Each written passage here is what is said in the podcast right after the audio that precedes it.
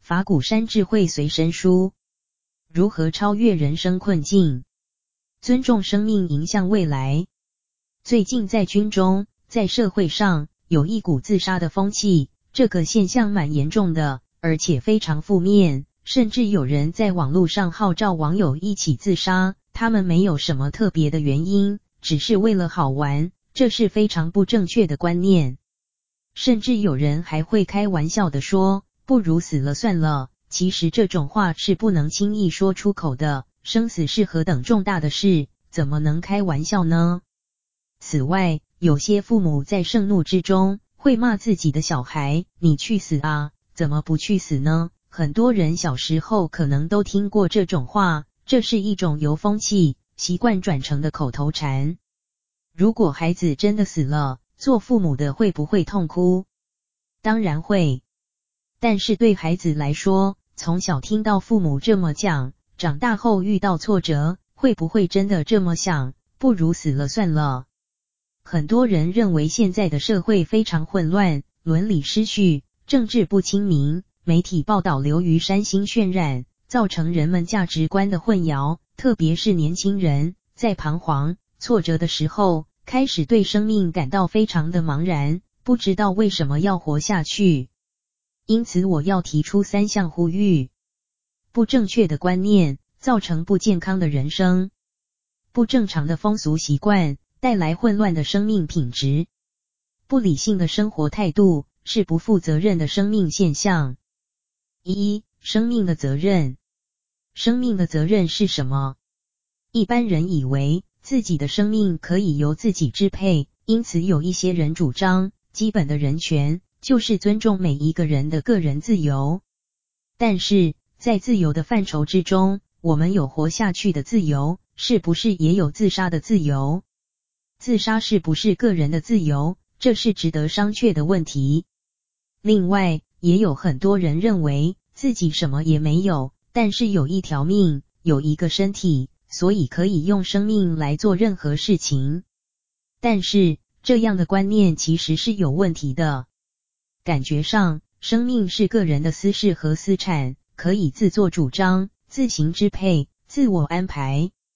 其实，任何个人的生命都是家庭、社会、国家乃至人类的公有财物。因为我们从入胎、出生、被抚养、受教育、成长、结婚、生子、就业，乃至老病死亡所接受的衣食住行、管教养。位等都受到来自于或私或公或古或今或有形或无形的种种恩惠，因此我们有责任对家庭、社会乃至全人类做出相对的回馈，有义务要尽力奉献。这也就是为什么许多人在自杀之前都会以内疚自责的口吻写下遗书，表示愧对家人、亲人、友人。然而，既知愧对，就不应该自杀。自杀是不负责任的行为，是极端自私的行为，更是一种懦弱幼稚的行为。一个人出生之后，努力生存下去的过程就是目的。不论生命的长短，只要能继续活下去，只要不糟蹋自己的生命，不论过程多么艰难，都应该努力活下去。生命的方向则应该是达则兼济天下，穷则独善其身。不做自害害人、损人利己的事，多做奉献个人且利益他人的事，这便是做人的基本方向。今天台湾的社会，大多数的人是以名望、权力、财富、地位、声势作为人生努力的方向，也以爱情、享乐、安逸、不劳而获、向人炫耀以及量化的事业、响亮的头衔、高贵的身份作为人生的目标。但是在欧美国家，社会上普遍不认为工作有轻重贵贱之分，端看个人的兴趣、喜好、能力和机遇，能做什么就做什么，这就是最好的生活目标。人的一生，从小到老的过程中，能够自己掌控要做什么，不做什么，那是非常不容易的。譬如我在军中的时候，有的人并不一定比我更好、更杰出，升官的时候却升得很快，但就是轮不到我。还有，我小时候上学，书读得最好，可是每次考试却从来没有得过第一名。现在很多人看我好像是蛮成功的，可是，在六十岁之前，并没有多少人认识我，看得起我。六十岁以后，渐渐有些人认识我了。我经常这么想：如果我活不到六十岁，台湾知道圣严法师的人可能不多，就是因为活得比较老，晚年的时候才能有机会对国家、社会有一些贡献。对一般在家人来说，六十岁已经是退休的年纪，准备要享清福了。可是因为我出了家，做了和尚，所以六十岁以后还有一些事情可以做。这是不同的生命过程，但这就是我的生命目标吗？例如，我现在有一个佛教团体法鼓山，这个团体就是我最终的目标吗？不是，我的目的是把和尚做好。今天做和尚，明天、后天我还是做和尚。所谓做一日和尚，撞一日钟。这句话就是说，你现在是什么身份，就应该把现在这个身份的分内之事做好，做好了以后再往前走，自然会有未来。如果现在不做好，不踏实，老是好高骛远，一心想着赶快达到目的地，这是不切实际的。举一个例子，大家在开车的时候，如果不注意眼前的路况，头脑里老是胡思乱想，想着目的地。请问你的车子会开到哪里去？这是很危险的，很可能会走错路或发生意外。既然生命的过程就是生命的目的，我们便应该把握生命过程中的每一个阶段，事事学习，时时充实自己，把当下的角色扮演好，步步不落空，便能步步往前走。三、生命的意义，人的生命究竟有什么意义？第一，人的生命不等于一般动物的生命。人有辨别是非善恶的能力，有伦理道德的观念，有学习创造的心智，有社会历史的责任，有改过迁善及反省更生的可塑性。曾经有一位医生来看我，他是位很好的医生，常常反省，有时候会怀疑自己究竟是好人还是坏人。尤其他发现自己常常会有嫉妒心、贪心。怨恨心、怀疑心，但这些都只是心里的念头，尚不至于对人表现出来。我告诉他，对凡夫来说这是很正常的，但可贵的是，他懂得自我反省。人之所以为人，就是因为懂得检讨、反省和纠正自己。因为懂得反省，所以彰显了生命的意义。第二，人的生命不可以物价来衡量，生命的意义是因人而异的。中国古人就曾说过：“生命可轻于鸿毛，可重于泰山，就看你如何看待你的生命。”但绝不是由身份的贵贱来决定生命的意义。一个人如果生活得很踏实、很自在、很满足、很快乐，不论贫富贵贱，都是很有意义的。如果生活的心思重重、愁眉苦脸、没有安全感、永远不满足、身心不安定、精神很空虚。纵然前呼后拥，一呼百诺，穿金戴玉，贵为一国之君，富列天下第一，也是没有意义的人生。第三，以佛教的观点来说，人的生命有两大任务：一是偿还宿世所欠的债务，二是了却宿世所许的心愿。佛法相信，我们的生命是永续的，不是片段的，有无数的前世，有无限的未来，现世今生。只是生命长河中的一丝涟漪。人的生命是最可贵的，偿债还愿越多，生命的意义就越丰富，生命的价值也越高贵。如果既不情愿偿债，也不希望还愿，生命的前景也就会越来越暗淡，越走越艰难了。四、如何面对起落不定的人生过程？在面对人生的起落挫折时，我提供七种方法给诸位参考。第一，以最坏的打算，做最好的准备。第二，凡事要做正面的解读，并做逆向的思考。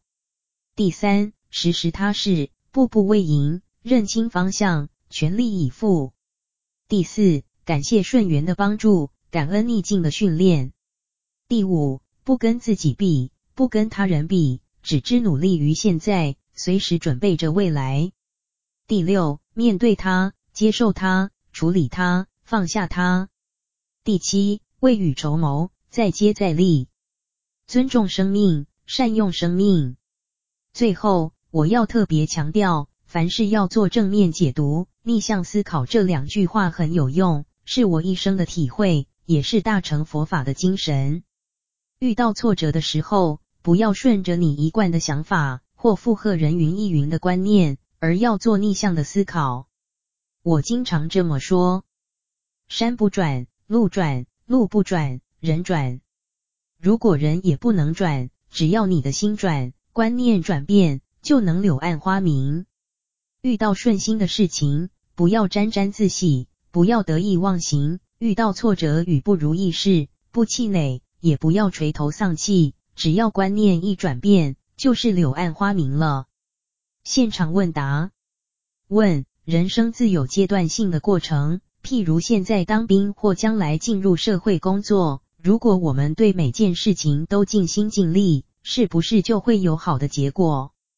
圣严法师，以下称师，在我当兵的时候，也曾有一段苦闷的时期。那是在西元一九四零五零年代，我无异于做一名职业军人，没有未来感，所以很苦闷。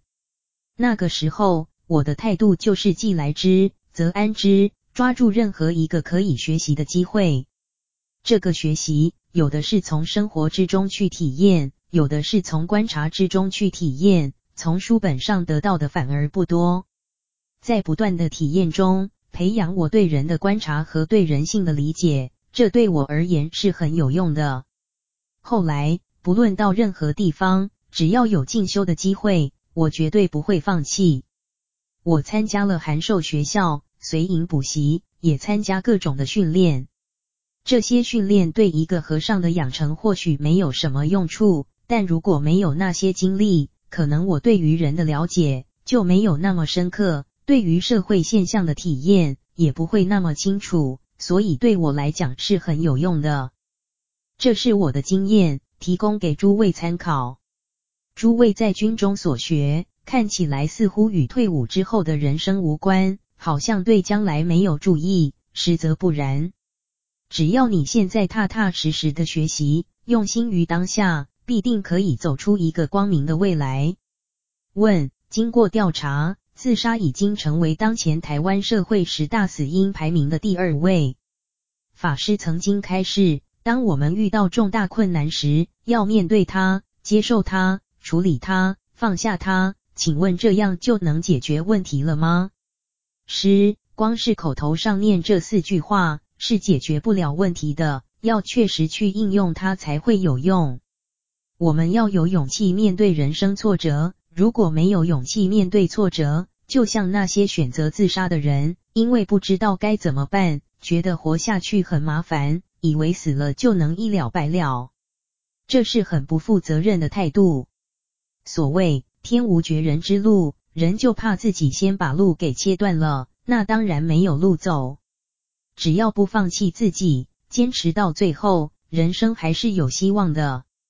即便是遇到非常棘手的问题，自己不想死，但是有人不让你活，在这种状况下，很可能有些人会想，与其别人来结束我的生命，不如自我了断。但是也有人即使到了枪口对着自己的时候，仍然还有转机。像这种例子也蛮多的，所以只要还有一口呼吸在，就有无限的希望，就有无限的可能。在死亡没有临到你之前，不需要想死。如果真的非死不可了，那就面对并接受事实吧。曾经有人问我，圣严法师，如果把你关起来，你会怎么样？我说无妨，我可以借此闭关修行。他又问。在里面什么也不准你做，你怎么办？我说什么也不准我做，我可以念佛。如果不准我念出声，我还可以在心里念佛，也可以为人祈祷。永远不放弃生命的希望，这就是面对它，接受它，然后处理它。如何处理？就是运用你所拥有的资源来处理。如果没有资源，那就只好接受当时的状况。既然接受了现况，心中就不要再有牵挂，那就是放下了。问：每一个人的人生目标不同，我们要如何发掘自己的长处，发挥自我的长处？师：多数人都认为自己的长处不止一项，有时想做音乐家，有时想做雕刻家，或者想当军人、教师、商人。乍看之下，选择很多，可塑性也高，那怎么办呢？我的建议是，先认清人生的方向，这个方向必须对自己无害，对他人有益，这是最基本的。选定一个方向努力之后，如果觉得不适合，不妨再给自己一段调整的时间，在调整的过程中，一定会有新发现。问：现代人对生活周遭的人事物总是漠然、冷漠，待人接物的出发点，往往只想着自己的好处及大家所诟病的现实。但是军队是个作战的团体，讲求每一个成员都要能够互相关心、无私的付出，养成亲爱精诚的团队精神。请教法师，如何鼓励我们的官兵改变这种对生活、对生命漠然的态度？师，从心灵环保的角度来看，人与人之间的漠然，主要是因为大家没有安全感，都在保护自己，各有各的心事，把自己封锁起来。没有安全感的原因是什么？是因为自信心不足，经常怀疑会有人来伤害自己。自信是充分认识自己、了解自己、知道自己的优缺点，既不隐藏缺点，也能尽量发挥优点，以此来对人群服务奉献。在军中，大家分别来自不同的地方与家庭背景，但称呼彼此为弟兄、同志。既然是弟兄、同志，便是有志一同在做相同的工作，完成相同的任务。最重要的是，要把自己内心的防护网撤离，伸出温暖的手给对方，才能打破人群的冷漠，结交真正的好朋友。问：在我三十年的军旅生涯中，对于处理官兵自裁的事件，已有相当多的经验，每一次面对总是非常的感慨。而在阅读法师您与丹国喜书记主教《生命的价值》一书中的对话，提到了生命是一个人最大的资产。并且提到生命教育的话题，是不是请法师就佛教的观点为我们开示？师，佛教鼓励人们把身体当成修行行善的工具，如果不爱惜生命，则是有罪过的。自杀与杀人都是同样的罪过。通常的人都知道犯了杀人罪要受很重的刑罚，但是对于自杀的人却不觉得是犯法，而且人已经死了。法律也拿他没办法。从佛教的观点来讲，生命是无限延续的，这一期的生命跟下一期的生命是互相衔接的。从这一生来看，自杀的人好像没有受到制裁，可是到了下一生，便要受因果律的制裁。佛经中说，人生难得，生命有许多不同的形态，不一定每一世都能出生为人。如果这一生没有好好珍惜，没有好好运用，没有尽到责任，那么下一世便很难再得人身。人的生命非常可贵，我们要好好珍惜生命。二零零五年八月十六日，讲于陆军总司令部官渡营区。如何运用生命的低潮？有很多人因为不知道生活的意义与生命的价值，所以总把人生过程中的高潮与低潮、得意与不得意，当做好坏的标准，得意顺利的时候就庆幸自己交好运，不得意不顺利的时候就哀叹倒霉。如果真的了解人生的意义和价值，就没有所谓得意与不得意的问题，也不会有所谓低潮和高潮的问题了。逆境当前未必不好，顺境当前也未必真好，但看我们如何面对，如何运用而定。以我个人而言，一生经历走得比一般人辛苦。小时候，同年龄的孩子们可以上学，我却没有这样的机会，这算是低潮。之后我就读佛学院，没多久爆发国共战争，寺院遭受破坏，许多同学还俗去做工，而我为了日后能够继续出家，只好选择暂时离开寺庙去从军。那段时间，和我同年龄的人在读高中、大学、研究所，而我必须在军中当兵，这可说是我人生的另一个低潮。当我再度出家后，终于有了进修的机会。我到日本留学，留学期间却没有经济支援，日子依旧苦闷。取得学位后，我到了美国，时运不济，我便在美国街头流浪，这也算是人生过程中的又一个低潮。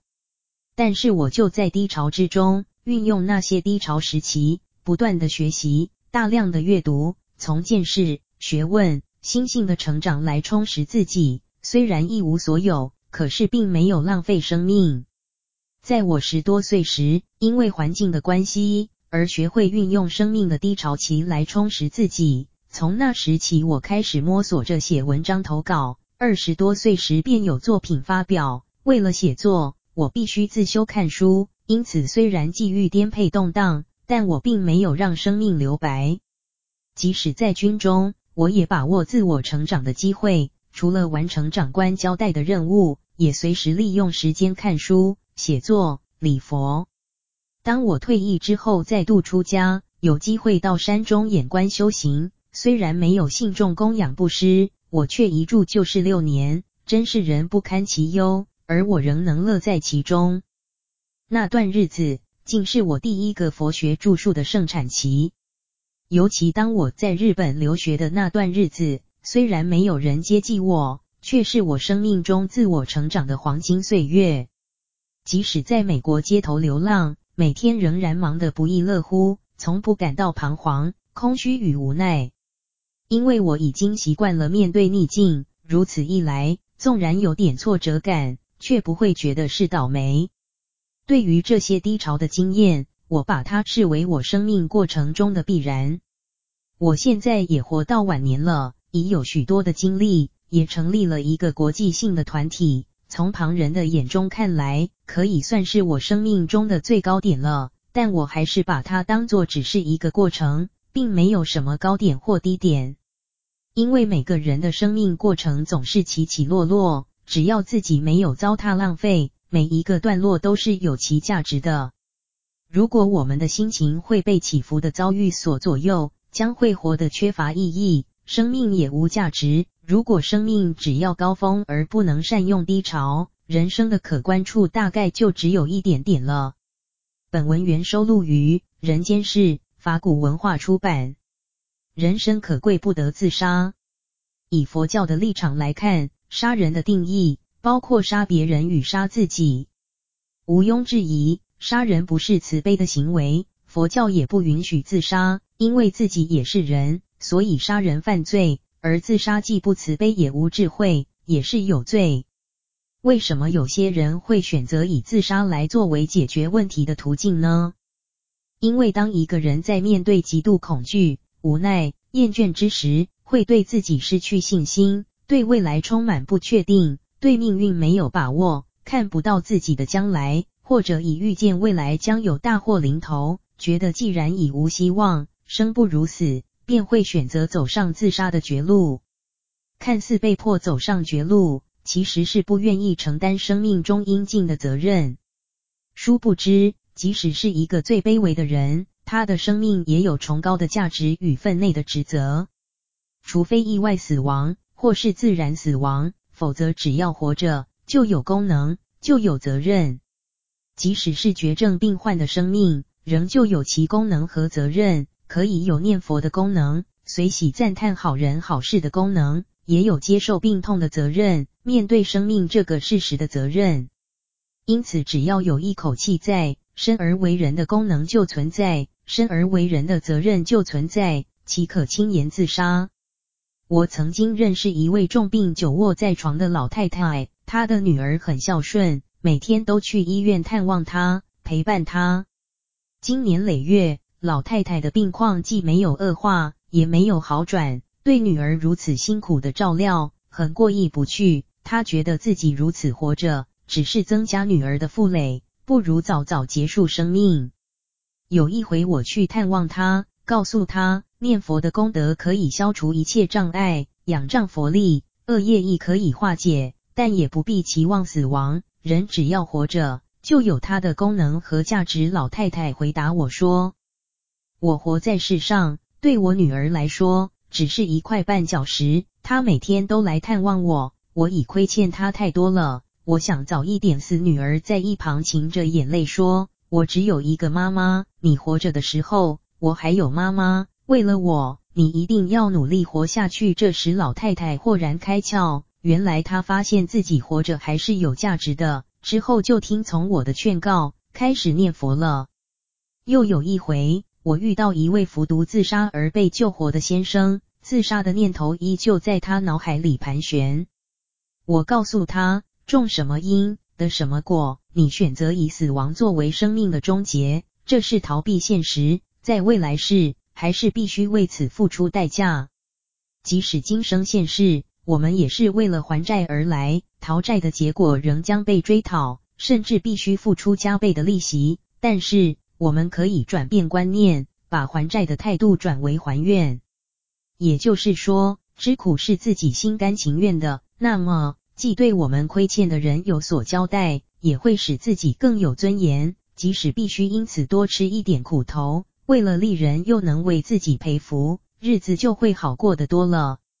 我又告诉他，无债一身轻，选择自杀的人，债尚未还清，因此不可能就此解脱，甚至在死亡之后，自杀当时的情景与苦痛仍会不断上演，因为在我们的心事里。问题并未真正解决，即使超度，最好是在活着的时候多修行，自己超度自己，否则自杀死后，盼望亲友做功德超度，力量是有限的。听完我这一席话之后，他便决定好好活下来了。倘使大家发现周遭的人有自杀的倾向，就可以用这种观念来告诉他。只不过多半有自杀念头的人，旁人不易察觉，因此最好每个人都能在平时就建立起三世因果的生命观，珍惜生命，努力发挥自己这一生的价值。佛说人生难得，若不积功累德，一失人身，万劫不复，岂可轻言自杀？本文原收录于《人间世》法鼓文化出版。生活的意义及生命的价值，大多数的人。并不明了生活的意义与生命的价值。一般人在小的时候浑浑噩噩，长大之后结婚生子，成家立业，然后孩子长大了，自己退休了，便等待老死。另外有一些人从小就立志，长大后要当大人物，要赚大把的钱。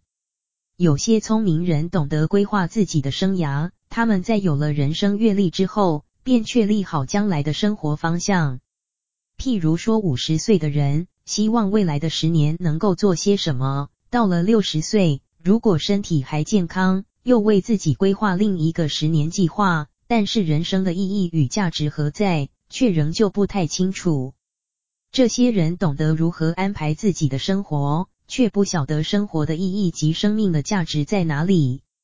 生活的意义在于自我的成长，生命的价值在于与他人分享。生活是个人的成长，生命是个人与群体、个人与历史关系的互动。个人的成长在于安身立命，培养人格，奠定自己立身处世的道德规范；生命的分享在于社会责任及历史责任的承担和延伸。因此，生活的规范有限，生命的价值无限。生活的意义不仅是肉体的生存，更在于心灵的成长。成长的过程起起伏伏，不是金钱数字所能衡量。有形的物质层面和无形的精神层面不一定成正比。当一个人的人格堕落之时，也可能正是他的财富权势快速增加之时；当一个人的人格升华之时，他的生命价值就相对提高。人的价值往往在人际互动之时彰显出来。人际互动有两种，一个是接受。另一个是付出。接受是受报，付出也是受报，但受报是被动的，感觉上似乎是身不由己。如果换个角度思考，把它当成是主动的还愿，那就是心甘情愿的了。接受的项目包括接受亲属、接受老板与部属、接受技能及智能的培育，从生存的环境、人类的历史，接受各种各样的资源。接受不是坏事，人际间的互动关系，很多时候就是建立在接受上。至于付出，可以是痛苦的，也可以是愉悦的。付出自己拥有的智能、时间、技术及各式各样的财务资源、社会资源，因为付出而显现出生活有意义、生命有价值。但有时候我们必须因付出而接受饱尝痛苦的经验，这时不要沮丧，想想我们总会在不经意间伤害别人，或许已经事过境迁，但我们必须为此付出代价。这种付出虽然痛苦。却能使生活更充实，生命更丰富。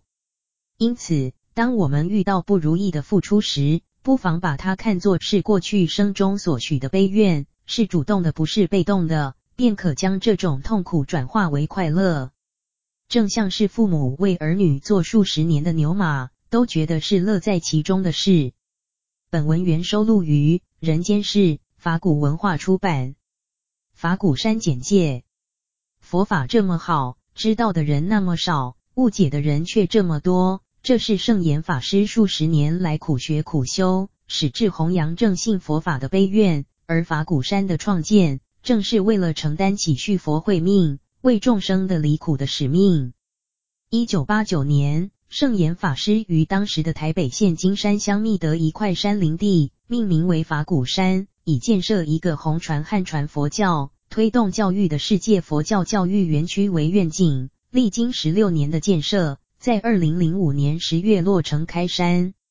以心灵环保为核心主轴的法鼓山，是一个推动精神启蒙运动的生活教育团体，提倡心灵、礼仪、生活、自然等四种环保，将佛法的精神与内涵转化为具体可行的新五四运动，同时致力以大学院、大普化。大关怀三大教育，具体落实提升人的品质、建设人间净土的理念，并透过国际弘化与交流合作，以全人类为关怀对象，成就世界净化、心灵建设的工程。